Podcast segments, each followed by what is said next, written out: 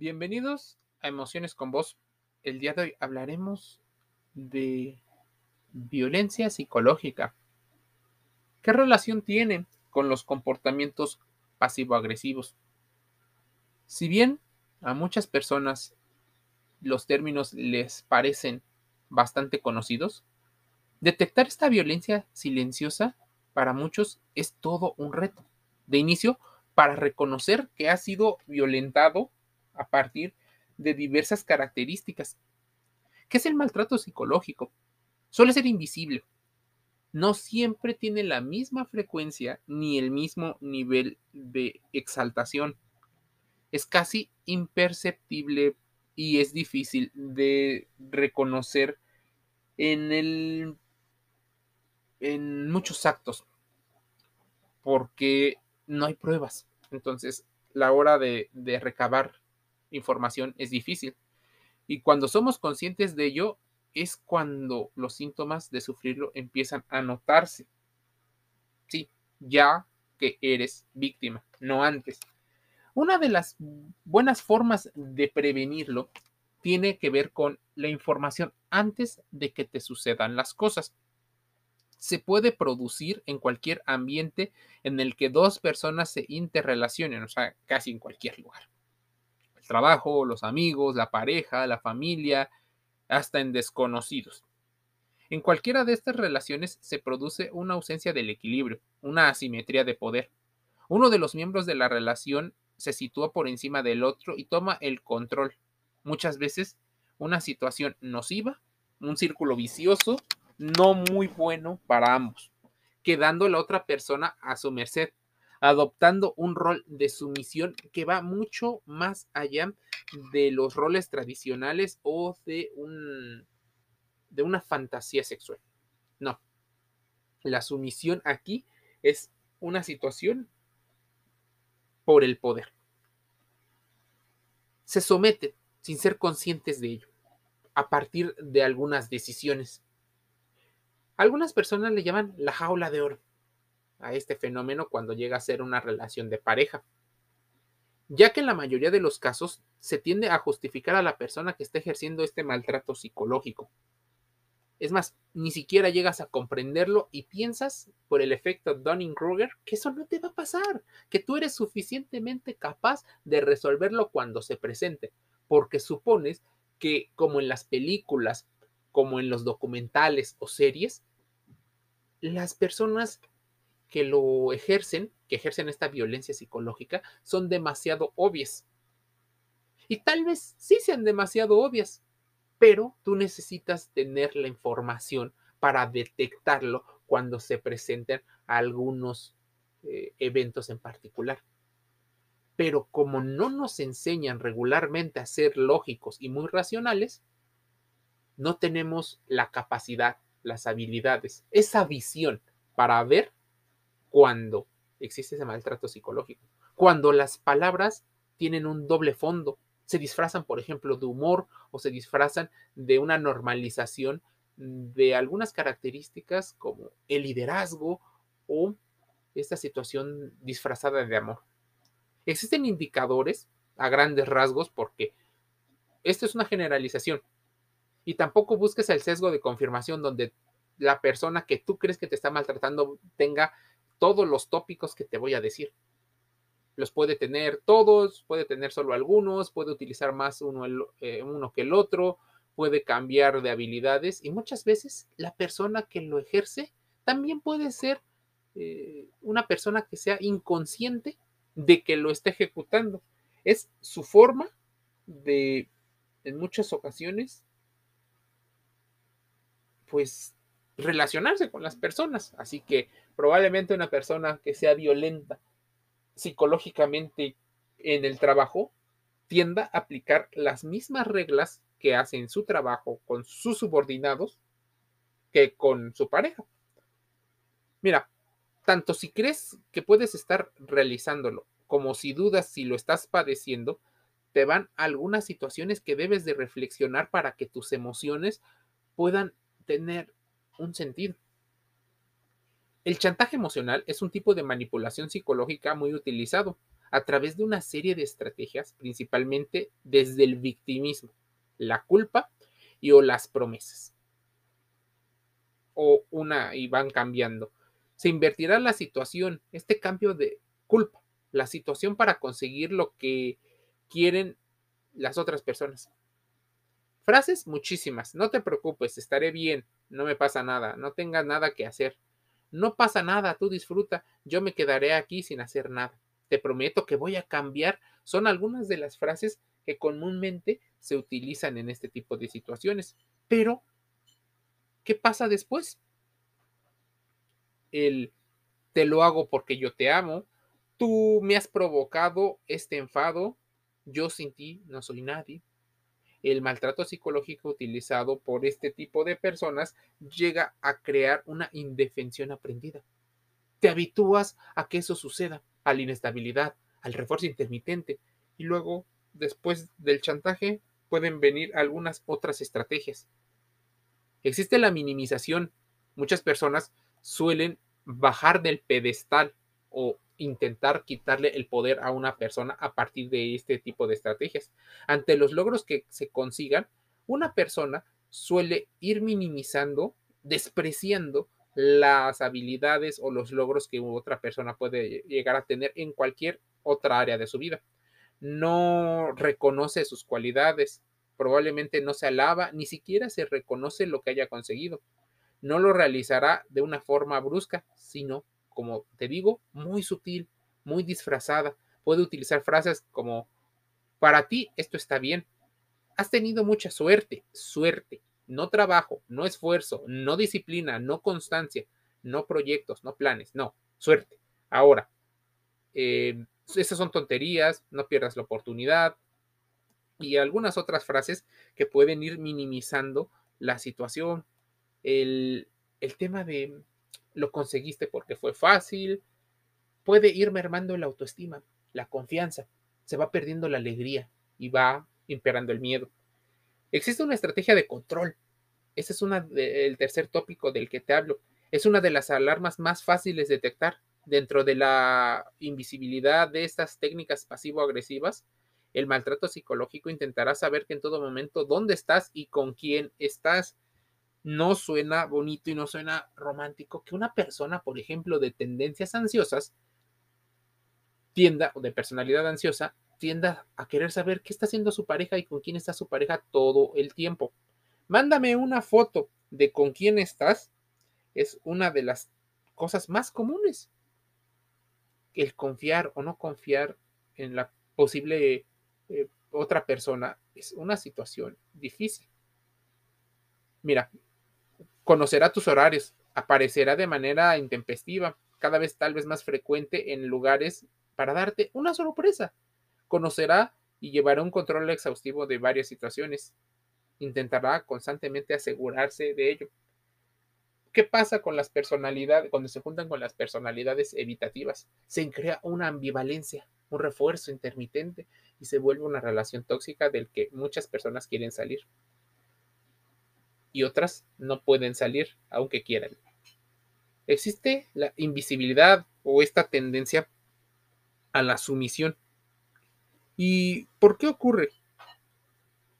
Porque poco a poco la opinión, las ideas pasarán a segundo plano. Se conseguirá darle vuelta y hacerle ver que tal vez eres tonto, que lo necesitas, pero mucha gente se hace la tonta, aunque no lo sea. Eh, corrigiéndole eh, tanto en privado como en reuniones familiares. Eh, yo te explico, yo te enseño, yo lo hago, luego te explico.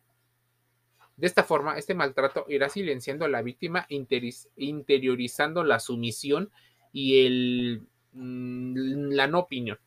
Otros indicadores del maltrato podrían ser el aislamiento, en el cual a medida que aumenta el control y con la excusa de pasar todo el tiempo posible juntos, comenzarán las restricciones de las salidas individuales, la restricción con respecto a la forma de vestir, del espacio personal, haciendo referencia a que no pasan el tiempo suficiente juntos, a la falta de atención, a una falta de sentimiento de soledad cuando la víctima está lejos, a una, a una situación que puede ser así, como te lo estoy contando en la definición, o puede ser mezclada con una situación de maltrato. Entonces, debes de entender también una situación. Existen maltratos bidireccionales, de un lado hacia el otro, hombre a mujer, mujer a hombre, hombre a hombre o mujer a mujer. Esto no es tan visto, tan visibilizado, pero habitualmente tenemos en nuestra mente un concepto de quiénes podrían ser los victimarios y quiénes las víctimas. Solemos relacionar más por estadísticas, por historia, por la relación cultural a hombres violentos contra mujeres. Pero no caigamos en sesgos de género.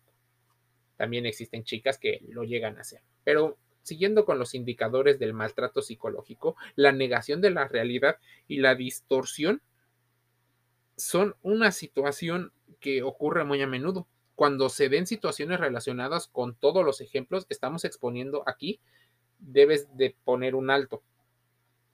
Pero, ¿qué pasa con la manipulación de la negación de la realidad o la distorsión? Habitualmente las personas suelen decir, yo no hice eso. Estás inventando, estás loco, estás exagerando. Pero, ¿quién llega a hacer esa distorsión de, de la realidad?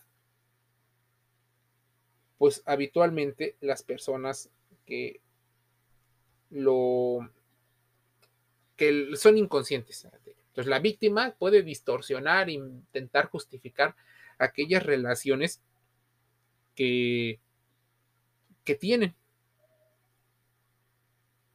Y también las personas que ejercen el maltrato pueden estar jugando un juego perverso para hacer perder la realidad a las personas las cosas no son como suceden, no hay pruebas, existe un aislamiento, casi siempre hay una combinación de ambas o de varias otras. Está la culpabilización ante cualquier contratiempo de la vida personal o en relación. Existen personas que tienen una característica de estar casi siempre en problemas, pero también hay personas que cargarán contra la otra persona con frases como esto que pasa es por tu culpa, si no me distrajeste seguramente mm, me habrían dado una oportunidad, me das mucho trabajo, eres demasiado demandante y esto hace un cambio de culpa. Debes de entender una situación antes de que sigamos avanzando en este tipo de, de sentidos. Hay una característica muy importante y es esa culpabilización a veces sucede sin que la persona que llega a decir alguna frase tenga la intención. Eh, la culpabilización viene también de ser consciente de algún acto. Haces una interiorización de lo que está sucediendo. Entonces te das cuenta de que sí, probablemente seas responsable de una buena parte de algo que sucedió. Y ahí podría ser de un fenómeno, de la totalidad, de la parcialidad. Ser consciente de ello es algo que a muchas personas les cuesta trabajo. Ser consciente de que tú eres responsable de algo es difícil, porque nos gusta creer que existe la, la víctima perfecta, esa que no le pasó nada y solo por el simple hecho de existir ha sido una persona violentada psicológicamente, pero no existe víctima. Mucha gente no lo querrá aceptar y pensará que debido a las estructuras, por ejemplo, de los narcisistas abiertos o de los encubiertos, de los psicópatas, de los sociópatas, ellos tienen todo el control, el 100% del control, pero estamos yendo a uno de los casos más extremos. Habitualmente, y por una regla eh, general, la personas tienden a caer en la, en la medianía. Así que ni llegan a ser tan extremos ni llegan a ser tan buenos y bajos. Así que algunos rasgos pueden ser parte de esto. Vamos a reflexionarlo, vamos a compararlo. Sé que habrá muchos puntos de, vista y de opinión con respecto a lo que te estoy diciendo.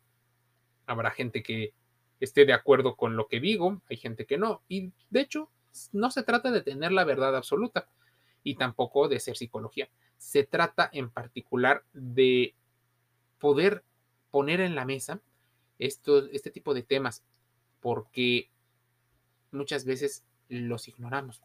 Muchas veces decidimos no eh, hablar sobre violencias pasivo-agresivas. Violencias que hacen daño. Porque nos callamos, porque no lo hablamos. De hecho, esas son las educaciones emocionales que nos deberían de enseñar. Hay una situación que, que podría relacionarse con el maltrato psicológico, que es la pérdida de identidad. Dentro del maltrato psicológico, la persona se verá inmersa en una vorágine de situaciones en las que tendrán a permanecer muy alerta para no enfadar a la otra persona, para que no la abandone, para que no le rechace, para que no reproche nada. Este eh, modelado ocasionará a la larga un desconocimiento de una persona que actuará dentro de este triángulo del dolor como la víctima. Actuará conforme a lo que dicen, perdiendo parte de sus características, de esa llamada esencia, lo que la hace tal vez diferente o especial en relación a otras personas. La pérdida de identidad es algo que normalmente las personas llegan a hablar cuando hablan de sus maltratadores. Llegan a hablar de esto que les pasó, pero tal vez el victimario o victimaria también llega a perder una situación en la que no se reconoce de la manera en la que está haciendo las cosas. Así que la pérdida de identidad puede ser doble. Más indicadores, ahí te van los insultos. Es más, esto podría ir una relación conforme al violentómetro. Búscalo así en internet, violentómetro. Es una tendencia de una escala tipo de colores en las cuales las cosas van aumentando de, grado, ¿no? Entonces los insultos, las descalificaciones verbales serán frecuentes, suelen ir aumentando o siendo eh, presentes en ciertos momentos puntuales a medida que las relaciones avanzan, siendo los insultos directos una señal muy directa de la falta de respeto, del maltrato.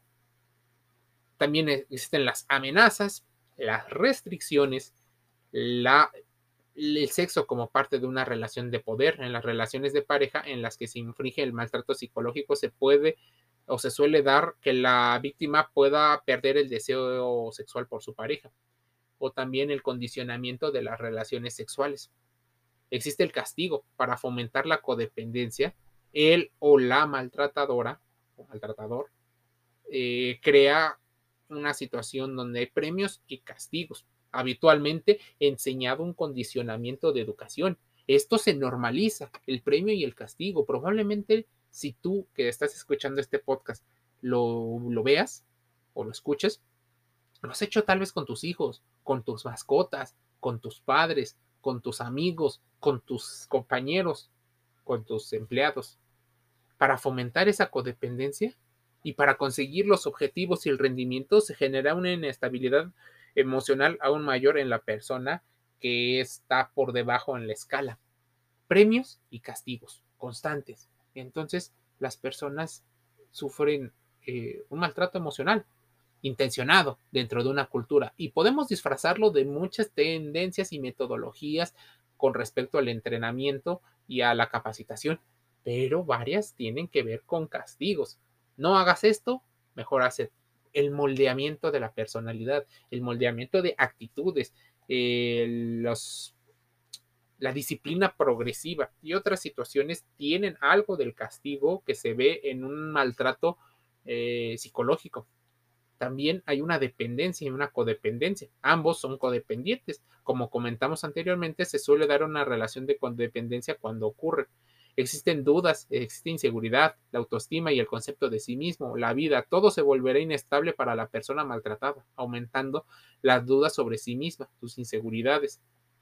Conscientemente, las personas no decidimos ser víctimas ni ser verdugos. Es algo que habitualmente tiene que ver con nuestra historia, con los conceptos y la educación que recibimos, el entorno que favorece ciertos comportamientos, cualidades, premia patrones y los reproduce.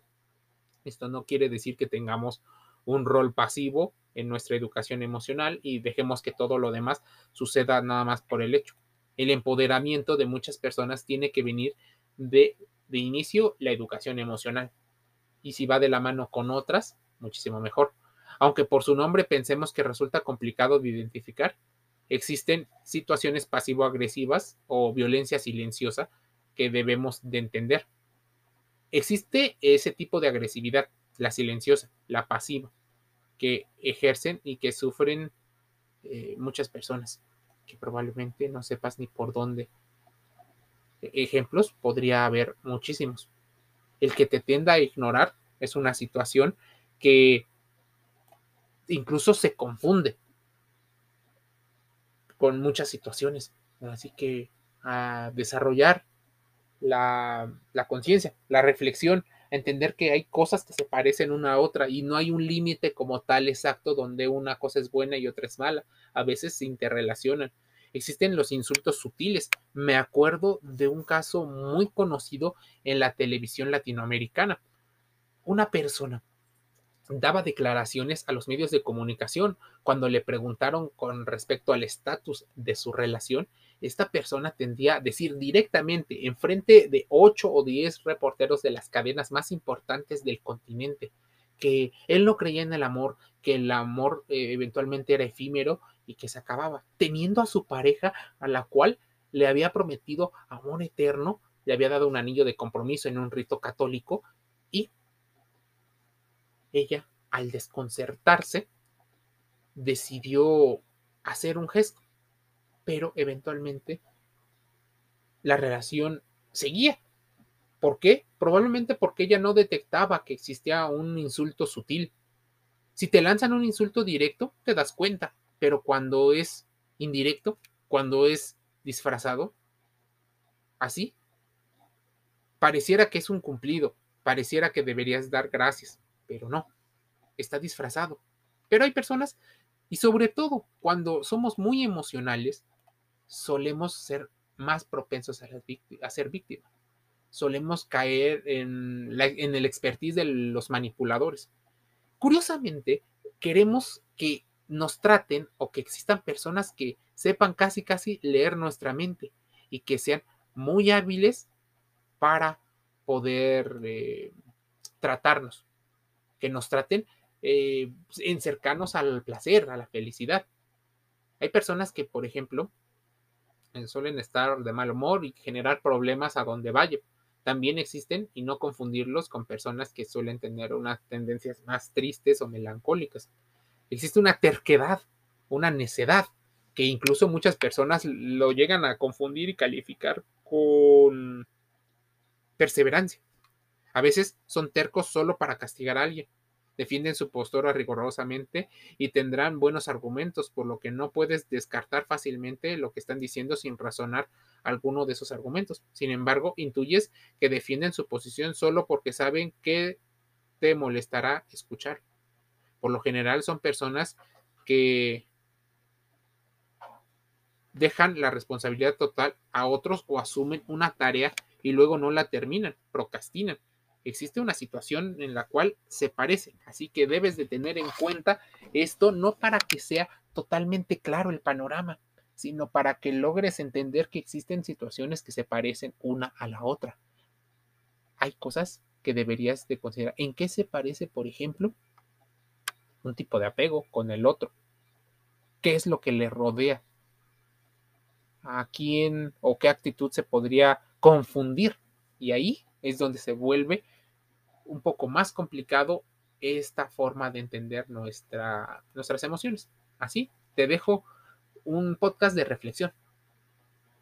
Violencia silenciosa, maltrato psicológico y algunos de los conceptos que debes de seguir investigando. Contrastémoslo, hagamos reflexión y pensamiento crítico. ¿Quieres saber un poco más? Nosotros publicamos diario un podcast relacionado a este tipo de temas para entender qué pasa con nuestras emociones. Métete gratis a Google Podcast, a Spotify y Anchor FM. Te envío un saludo.